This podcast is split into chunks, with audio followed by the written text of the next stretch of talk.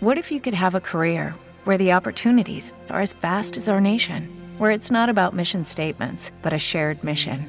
At U.S. Customs and Border Protection, we go beyond to protect more than borders from ship to shore, air to ground, cities to local communities. CBP agents and officers are keeping people safe.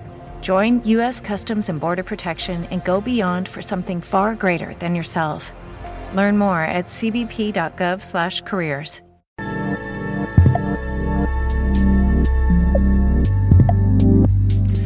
verdad es que estamos eh, muy contentos en el programa de Revo Gamers Radio del día de hoy porque la verdad es que, bueno, pues eh, vamos a tener un contacto, podemos decir que, que muy internacional. Eh, vamos a hablar directamente con el project manager de, voy a intentar pronunciarlo de la mejor forma posible, eh, Dice Games, y bueno, ellos son los creadores de Affordable Space Adventure. Estamos hablando de un juego que últimamente, bueno, pues está en boca de todos porque lo tenemos ya mismito en la eShop de Nintendo. Es eh, un juego que, que, bueno, que desde luego pues eh, estamos mirando con muy buenos ojos y en el día de hoy, como decimos, es un verdadero placer el tener al, al jefe de proyecto, a Ángel Lavena. Lo tenemos a otro lado del lío telefónico. Ángel, muy buenos días. Hola, buenas tardes. ¿Qué tal? ¿Cómo estás?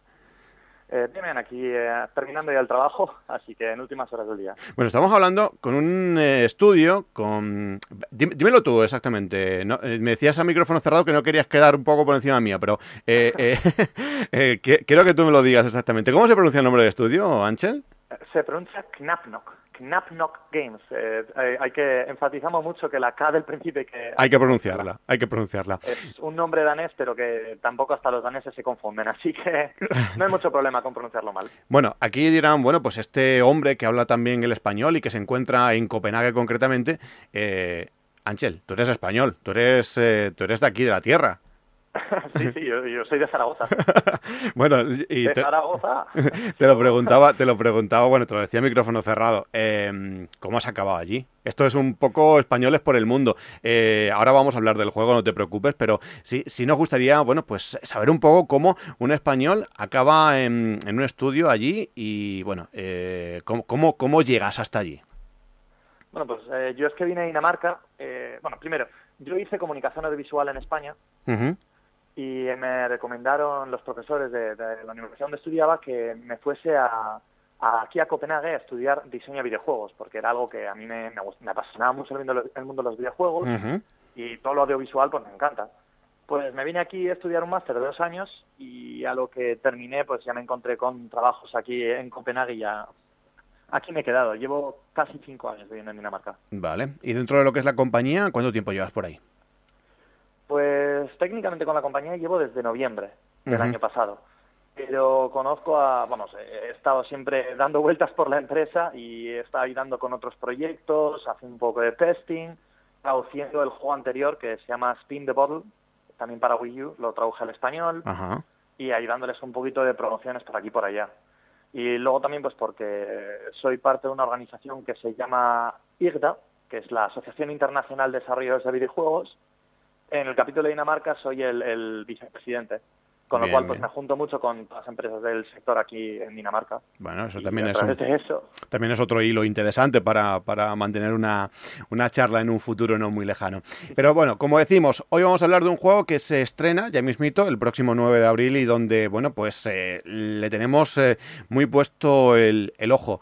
Eh, yo la verdad no lo conocía, eh, vamos, no sabía del proyecto, pero eh, a través del Treehouse, en el último de tres, eh, pues eh, tuve la, me, me encontraba ¿no? Con esas veces que eh, eh, ponías ahí los vídeos en, en internet y te encontrabas pues ahí probando, testeando el juego.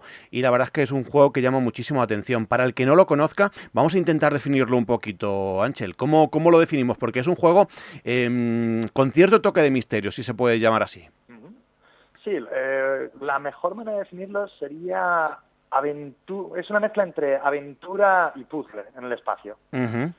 Eh, tiene un poco de sigilo, tiene un poquito de acción, pero es, lo que dice es muy misterioso, pero Sí. es un juego bastante tranquilo, lo hay Sí. que decir. Sí, no es un juego de meternos de lleno ahí a pegar tiros, y, sino de tomárnoslo con calma, podemos decir. No, no. De hecho, una de, la- una de las características del juego es que la nave que, que pilotas en el juego puedes disparar bengalas.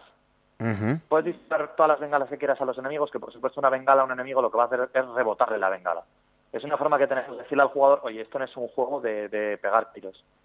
Aquí tienes que buscar la manera alternativa de conseguir pasar a través de los enemigos.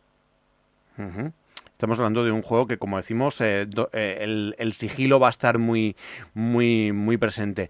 Em, recientemente, eh, Ángel, bueno, pues a través de la web de Revo Gamers veíamos, bueno, ya, ya decimos que este juego sale ya mismito, la, la próxima semana. lo tenemos ya mismito aquí em, se apuesta por un precio que digamos, eh, bueno, no es que se apueste, es que estamos hablando de un precio, pues eh, si lo comparamos con otros juegos de eShop o de, o de plataformas digitales, que se va un poquito eh, por arriba. Eh, sin embargo, y en declaraciones pues, por parte de, la presidenta incluso de la compañía, habla de que no se trata del típico por al uso, de que estamos hablando de un juego eh, programado exclusivamente para Wii U y que, y que desde luego eh, está bien, bien sacado, digamos, las la, un poco lo que sería pues todo ese gamepad y, y todo lo que nos ofrece la plataforma de Nintendo. ¿No es así, Ángel? Sí, en efecto. Es que mm, el problema que tenemos es que la mayor parte de los juegos que se encuentran en la eShop de Nintendo son juegos que se venden también en otras plataformas. Con lo cual, pues bueno, pues pueden contar con bajar el precio en la Wii U, porque pues todos sabemos que Wii U precisamente no es la plataforma que mayor número de usuarios tiene. Con lo cual, si apuestas por Wii U, bueno, si no vende mucho, tienes todavía las ventas de Steam, tienes las ventas en Nintendo 3DS, en cualquier otra plataforma que estés vendiendo. Nosotros, en cambio, hemos apostado por un juego que solamente funciona en Wii U. Está utilizando todas las características del gamepad, con la pantalla táctil, está utilizando el giroscopio, está utilizando el modo cooperativo asimétrico, donde cada jugador tiene distintos roles. Y si, claro, pues no hay una audiencia tan grande como para poder generar todos los beneficios exclusivamente de la ISO, con lo cual teníamos que poner un precio un poco distintivo. 20 eh, euros, que por cierto, eh, también hay que decir que hay otros juegos en la ISO que son 20 euros. Si no me equivoco, Shovel Knight sí. Eh, es un juego que también se, se vendía a ese precio al principio. Eh, dejáis claro que no va a ser el típico juego, pues eh, bueno, eh, lo, lo, compramos y al poco tiempo nos encontramos con rebaja, con rebaja al canto, lo cual, bueno, pues el que se gasta un poco la pasta en ese, en ese inicio em, puede sentirse un poco molesto. No va a ser vuestra, por lo que podemos leer en la última noticia de RevoGamers, vais a mantener un poco ese precio con la intención de que el que se gaste el dinero pues sepa que le va a sacar, le va a sacar partido y no va a ser el típico juego que baja de precio a la mínima de cambio, ¿no? Exacto, no queremos que alguien lo compre la fecha de salida y de repente se encuentre en dos semanas que ha habido un bajo de precio. Pues no, eso al comprador le sentaría fatal. Por eso lo dejamos bien claro, que sepáis que no va a haber rebaja hasta por lo menos las vacaciones de verano después. Bien, bien, bien. Eh, Anchel, háblanos de características. Ya acabas de comentar eh, que bueno que se aprovecha bien. Tenemos ahí giroscopio, tenemos pantalla táctil. Eh, mm, ¿Cómo de bien eh, este juego aprovecha las características de Wii U? Porque una cosa está clara, Wii U venderá más, venderá menos, pero tiene unas características que no las tiene otra plataforma. las aprovecha bien por lo que entendemos, ¿no? Sí, de hecho es que la empresa en la que trabajamos aquí en Knapnock eh, una de las cosas que nos especializamos es en crear juegos que utilizan nuevas formas de control, nuevas formas de, jugar, de compartir experiencias con los jugadores. Y pues Wii U proporciona esta, este nuevo gamepad que te da nuevas formas de, control. Te puedo contar que el juego, eh, ahora no me voy a acordar del nombre en el que está inspirado, eh, hay un juego que salió para la Xbox original de pilotar una nave que tenías un control físico espectacular, eh, joysticks, botones por todas partes, pero súper caro. Eran unos controles especializados para ese juego. Eh, los diseñadores principales de nuestro juego se sintieron bastante inspirados por esto, pero claro, nosotros como un estudio indie no podemos crear unos controles tan caros y esperar que la gente compre el juego con estos controles. Claro. Pero con el mando de la Wii U, con el Gamepad, podemos crear unos controles específicos que se muestra en la pantalla táctil. De ahí pues quisimos crear un juego donde tú controlas la nave, vale, pues puedes pilotar la nave con el joystick como cualquier otro juego. Pero tienes todos los controles específicos de la nave, puedes encender el motor de, gasoil, puedes cambiar el sistema de antigravedad, ponerlo más potente, eh, menos potente, puedes, si te cambias al motor eléctrico, puedes desactivar la, la desaceleración. Tiene montones de sistemas un poco ficticios, hay que decirlo, porque sistemas de antigravedad, como comprenderás. Sí, sí, sí. Pero utilizamos el gamepad con la pantalla táctil para que el, jugador se sienta como que realmente está en control de una nave súper compleja.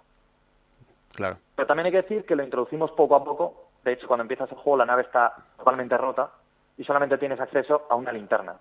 Con lo cual, poco a poco vamos desbloqueando estas funciones mientras la nave se autorrepara para que el jugador vaya aprendiendo estos sistemas y al final del juego se siente como que tengo control sobre una nave con montones de sistemas súper complejos y me siento como Dios, aquí soy un experto con la nave. Sí, sí, sí.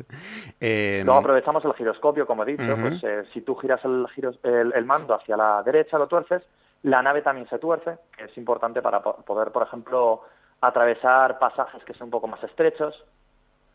Eh, utilizamos también el Miiverse de Nintendo, la red social, pero cómo lo utilizamos, eso no lo puedo contar todavía porque es parte de la historia. Así que lo dejo para que lo, lo, descubran por su cuenta. Bien, bien, bien. Eh, bueno, la, verdad es que una cosa está clara. El hablar de este juego en el día de hoy y, el estar en, contacto directo con el, con el estudio allí en Copenhague, la verdad es que es un placer enorme para nuestro programa mm, es un placer enorme porque la verdad es que nos da la sensación de que va a ser un gran juego y que, y que la gente tiene que, que valorar el que se gaste los cerca de 20 euros mm, realmente va a disfrutar. Eh, eh, ¿Os queda a vosotros e-, esa sensación de decir, bueno, lo lanzamos un poco caro tal y como está el mercado, pero el que lo pague va, va, va a reconocer que, vale cada céntimo? ¿Es esa vuestra sensación, Ángel?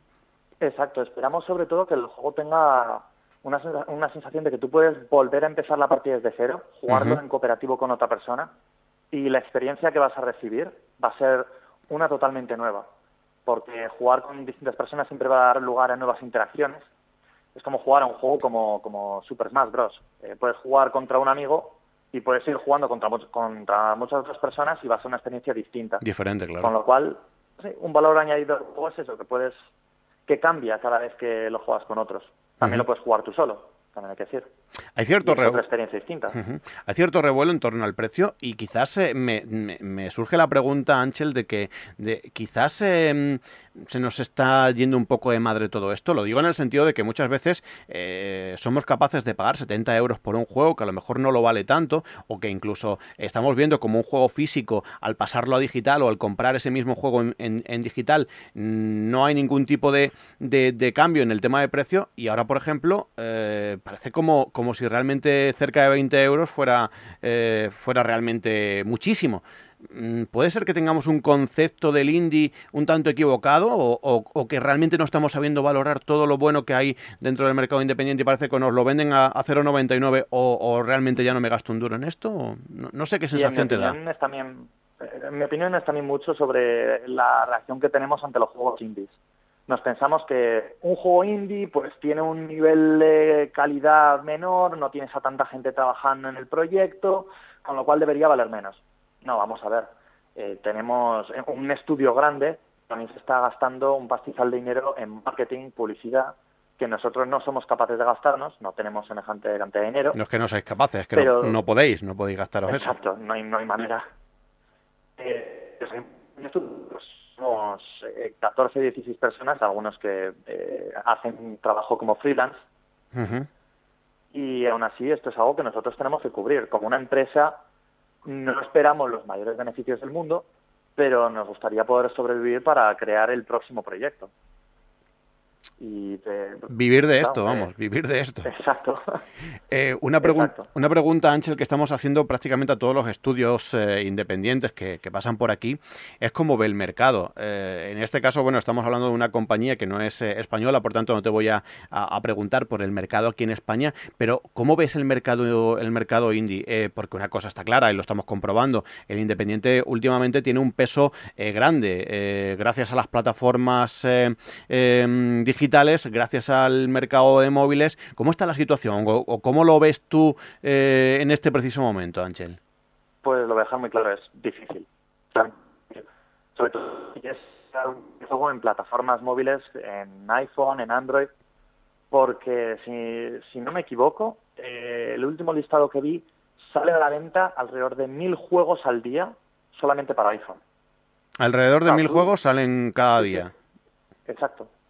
Tú, como un desarrollador, si has estado dos años igual, que te puede tardar en crearse un juego de estos, has estado dos años de tu vida trabajando en crear un juego y cuando lo sacas tienes a otros 999 juegos a la venta en ese mismo momento. ¿Cómo consigues hacer que la gente se dé cuenta de tu juego?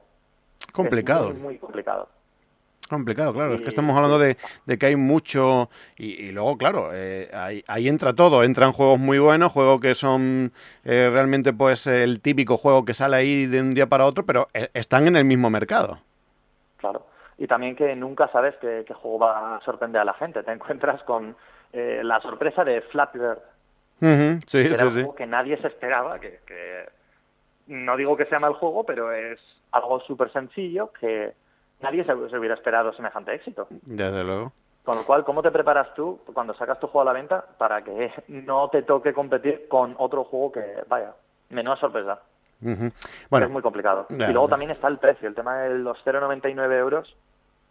Eh, la gente se acostumbra tanto en, en, los móviles a que un juego cueste tan poco que cuando sale el juego cuesta un poquito más o tienes un gran renombre por ejemplo, Square Enix, que se puede permitir venderte Final Fantasy 4 y estamos hablando de un por, y estamos hablando y estamos hablando de un por directo prácticamente y te lo, y te lo, vende caro. Exacto, 14.99 y consiguen venderlo frente a los juegos de 0.99. Pero llega una empresa, si ahora mismo nosotros vendiéramos un juego en iPhone a ese precio, te puedo asegurar que nadie lo compra. Ya. También mm. es un problema, porque no es que sea que nosotros queramos sacar muchísimo más dinero, es que vamos a ver, estamos poniendo un nivel de calidad, cuesta tantos recursos poder hacer un juego de este, de este estilo, con unos gráficos así, y pues claro, hay que cubrir esos gastos. No podemos eh, devaluar el juego a 0,99, que sí, que lo comprará mucha más gente, sí, pero por cada copia vendida estamos perdiendo dinero también. Y nunca sabemos cuál va a ser el límite de compradores al que vamos a llegar. ¿Vosotros creéis que la plataforma de Nintendo mm, va a saber valorar vuestro, vuestro talento, vuestro trabajo? Eh, mucha gente, y, suele ser algo que, prácticamente suelto en todas las entrevistas cuando hablo con desarrolladores, parece que mucha gente le cuesta dar el paso eh, a, plataformas de Nintendo. Estamos viendo como, como muchas eh, muchas empresas desarrolladoras le han dado la, espalda. Sin embargo, bueno, pues vemos que que, hay mucho valiente que se, que se atreve y que lanza su producto sabiendo que la plataforma de Nintendo puede ser un buen mercado. ¿Os da esa sensación, Ángel? Pues yo creo que sí que puede ser muy buen mercado. De hecho, por mucho que se diga de que la, eh, Nintendo está en decadencia, que no vende tanto, hay que tener en cuenta que solamente 3DS tiene más de 50 millones de unidades vendidas.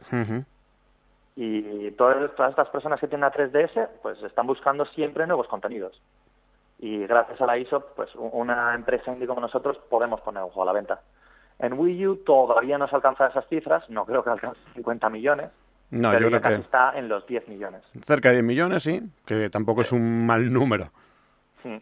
Pero la cosa es que eh, es gente que se ha comprado la consola de Nintendo esperando que salgan juegos que aprovechen esta consola. Claro, que se compra eh, la Wii U o bien quiere jugar al próximo Mario, al próximo Zelda, o quiere un juego que realmente aproveche la apuesta de Nintendo, de utilizar el Gamepad de una nueva forma y ofrecerte pues formas innovadoras de, participar con estos jugadores, ¿no? Desde luego que sí.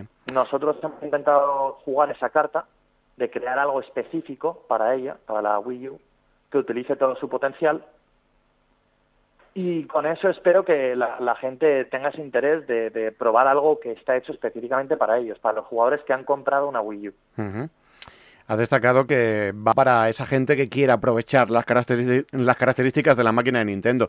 Pero en cuanto a estilos, eh, hay mucha gente pues que le tira más a las plataformas, a la aventura. ¿Va para algún tipo de público determinado, Ángel? Eh, ¿Nuestro juego te refieres? Sí, sí, sí. Mm, eso es bastante complicado de decir, porque mm, es como si, como si te pregunto ahora el juego Limbo, eh, si conoces Limbo para, para Xbox 360, que es el primero, lo tienes en Steam. Mm, ¿Qué audiencia tiene realmente Limbo? Es muy complicado decir. Es un juego de plataformas, puzzle, pero realmente No, no va ni a los fans de las plataformas ni a los fans de los juegos de puzzle. Es un híbrido, por así decirlo. Que por cierto, ya, ya que estoy en ello, Eh, te puedo decir que ahora mismo mirando yo por la ventana de mi oficina, tengo las oficinas donde, de Playdead, que es donde crearon Limbo. Ajá.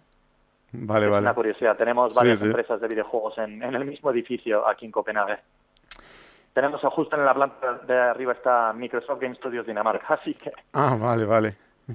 Pues... Eh, pero Diga... nuestro juego, pues no, no te sabría decir exactamente... El público al que va dirigido, no podemos decir un público concreto. Mm. Eh, sí que nos gustaría, pues claro, eh, estamos intentando enfocar este juego asimétrico, donde, eh, por ejemplo, unos padres pueden jugar con su hijo, donde el hijo es el piloto, no tiene que controlar todos los sistemas más complejos de la nave, y el padre puede ser el ingeniero, que es el que controla eh, pues los motores, lo que te he dicho, los distintos tipos de aterrizaje, los trenes de aterrizaje, eh, y el hijo pues controla la nave, la va moviendo por el mundo en la pantalla y controla pues también el disparar las bengalas, por ejemplo. Bien, Que como ya te he dicho no se utilizan para atacar enemigos, sino para resolver puzzles. Estupendo. Pues este juego en familia es un tipo de audiencia que sí que queremos enfocar. Estupendo. ¿Qué comentarios os están llegando, Ángel? Ya, bueno, pues eh, gente que lo... Bueno, vosotros en el, en el estudio estaréis harto de, hartos de testear, de ver, de, comprobar que el juego pues funciona como tiene que, andar. Eh, la gente que ya ha tenido la ocasión de... ¿Cuáles son las, las críticas que os están llegando así de entrada cuando falta muy poquito para que lo tengamos en nuestras, en, nuestras eShop? Pues por ahora son bastante positivos, que para, para que voy a mentir, eh, estamos muy, muy contentos. Eh, hace un par de semanas fue eh, la, expo de PAX East en Boston. Y ahí estuve yo en persona mostrando el juego a bueno, cientos y cientos de personas. Y te puedo decir que solamente hubo una persona que nos dio un comentario negativo. Y fue un niño de, de, pues tendría unos 13 años que se enfadó mucho porque no había suficiente acción en el juego, pero bueno, el niño tiró los mandos al suelo y se fue. Pero por lo demás, bueno, esa, una reacción bastante positiva. Esa, esa copia mm, posiblemente no, la, no, no se venda, pero bueno, el resto, el, el, resto yo creo que sí. Eh, pues eh, la verdad que es un placer, Ángel, hablar contigo y bueno y, conocer mucho más de este eh, Affordable Space Adventures que, como decimos, llega el 9 de abril, que le tenemos muy echado el ojo y que de verdad, bueno, más ahora, sabiendo que tenemos ahí un español dentro de, los estudios eh, en Copenhague, pues queremos, eh, queremos de corazón que, funcione. ¿Qué mensaje le mandamos al, al Nintendero, al usuario de RevoGamers, a cualquier persona que está escuchando esta entrevista y que puede tener ciertas dudas, que puede decir, bueno, ¿y, si, y si luego no, no, es para tanto? No sé, ¿qué mensaje le mandamos para que le dé una oportunidad a vuestro juego? Porque, bueno, eh, como decimos, tiene muy buena pinta y seguro, yo creo que no nos va a defraudar. Bueno, pues por insistir un poquito en el mensaje, que si eres un jugador de Nintendo que se ha comprado la Wii U esperando este tipo de, experiencia que realmente esté hecho para el que quería probar algo nuevo con el Gamepad, la idea original que tenía Nintendo con el Gamepad, entonces Affordable Space Adventures es un juego que proporciona exactamente eso. Dicho queda. Yo creo que con ese mensaje, con el mensaje de que vamos a aprovechar al máximo el Gamepad de Wii U, nos vamos a quedar. Mm, lo dicho, te agradezco enormemente, bueno, no solo el que hayas atendido eh, Gamer Radio para esta, para esta entrevista, sino toda la disposición que has puesto en, en, el, bueno, en el contacto en sí y de verdad que os, os deseamos lo mejor al estudio, os deseamos lo mejor con el juego en Wii U y por supuesto en, vuestro, en vuestros próximos proyectos de los cuales pues le seguiremos muy de cerca la pista porque como decimos, bueno, pues eh, e, este en concreto nos llama muchísimo la atención y deseamos que tenga el mayor éxito el mayor éxito del mundo. Pues eh, como project manager de, lo voy a decir, a ver si, es que la, la calle al principio me cuesta mucho trabajo, pero de eh, Games, yo lo digo así de forma rápida. Con bueno, no pasa nada. tú, me, tú, eres de Zaragoza, pero yo soy de Andalucía y, y, a mí sí que me cuesta trabajo este tipo de cosas. Así que, bueno. bueno de todas formas, son palabras danesas, que los daneses tienen un lenguaje bastante complicadillo. ¿Te estás apañando bien allí con ellos a todo esto? Sí, sí. Más o eh, menos, aquí todo el mundo en Dinamarca habla inglés perfecto. Ah, Te puedes hablar a un niño de 5 años que te habla inglés de maravilla. De maravilla. Pues Pero también porque no les doblan las películas a, su idioma, así que tienen que aprender sí o sí. Pues eh, fenomenal. Eh, Ángel, gracias de corazón y mucha suerte con el proyecto. Muchísimas gracias. Un saludo, hasta luego, adiós.